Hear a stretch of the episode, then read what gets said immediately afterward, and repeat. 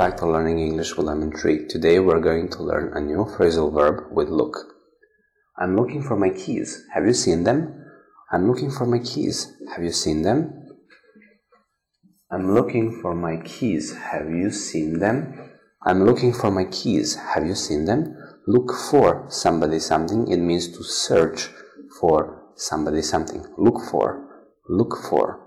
Look for. I'm looking for my keys. Have you seen them? by using second sentence, you're asking for information. Thank you for watching. See you in the next video.